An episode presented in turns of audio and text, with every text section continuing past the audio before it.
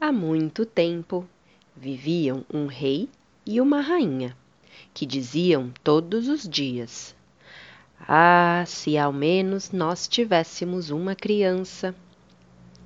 Mas nunca conseguiam ter filhos.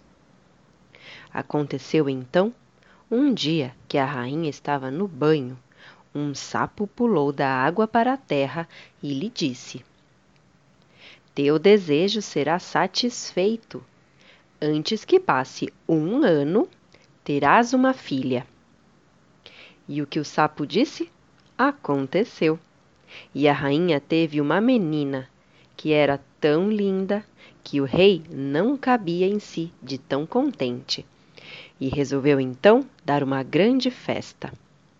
E convidou não só seus parentes, amigos e conhecidos, mas também as mulheres sábias, as magas, para que elas fossem amáveis e benevolentes para com a criança. Havia treze delas no reino, mas como ele só tinha doze pratos de ouro, dos quais elas deveriam comer, uma delas teria de ficar em casa. A festa foi celebrada com toda a pompa, e quando ela terminou, as sábias magas presentearam a criança com seus dons mágicos. Uma com a virtude, outra com a beleza, a terceira com a riqueza, e assim com tudo que se pode desejar no mundo. Quando onze delas acabaram de falar, entrou de repente a décima terceira ela queria se vingar por não ter sido convidada. E sem cumprimentar, e mesmo sem olhar para ninguém, ela proclamou em alta voz: A filha do rei, ao completar quinze anos, se picará num fuso e cairá morta. E sem outra palavra mais, ela se voltou e deixou o salão. Todos estavam assustadíssimos. Então adiantou-se a décima segunda, que ainda não fizera o seu desejo, e porque não podia revogar o mau agouro, apenas amenizá-lo, ela então disse: Mas não será a morte, porém um sono profundo de cem anos, no qual a princesa cairá. O rei, que queria resguardar sua filha amada daquela desgraça, mandou emitir uma ordem para que todos os fusos do reino inteiro fossem queimados. Mas na menina, todos os dons das mulheres magas se realizaram, pois ela era tão bela, virtuosa, amável e compreensiva, que todos os que a viam tinham de amá-la. No dia em que ela completou os seus quinze anos, o rei e a rainha não estavam em casa e a menina ficou sozinha no castelo. Então ela perambulou por toda a parte, examinou quartos e salas à vontade e, por fim, chegou a uma velha torre. Subiu pela estreita escada em forma de caracol e deu com uma pequena porta com uma chave enferrujada na fechadura. Quando ela a virou, a porta se abriu e lá, num quartinho pequenino, estava sentada uma velha com um fuso, fiando e fiando atarefada o seu linho. Bom dia, vovozinha, disse a princesa. O que fazes aí? Ah, eu estou fiando, disse a velhinha, balançando a cabeça. E que coisa é essa que salta tão alegremente? perguntou a menina, e pegou o fuso, querendo fiar também. Mas mal ela tocou no fuso, e o feitiço se realizou, e ela picou o dedo e no mesmo instante em que sentiu a picada, ela caiu na cama que se encontrava ali, mergulhada em sono profundo. E esse sono se espalhou pelo castelo inteiro. O rei e a rainha, que acabavam de voltar e entravam no salão, começaram a adormecer, e a corte inteira junto com eles. E adormeceram também os cavalos na cocheira, os cães no pátio, as pombas no telhado, as moscas na parede. Sim, até o fogo que ardia no fogão aquietou-se e adormeceu. O assado parou de crepitar. O cozinheiro que ia puxar os cabelos do ajudante, por causa de alguma falta, soltou-o e dormiu. E o vento se deitou. E nas árvores na frente do castelo, nenhuma folhinha estremecia mais.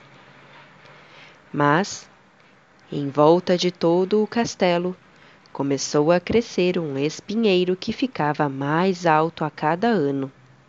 E finalmente envolveu e cobriu o castelo todo, a ponto de não se poder ver mais nada dele, nem mesmo o estandarte no telhado.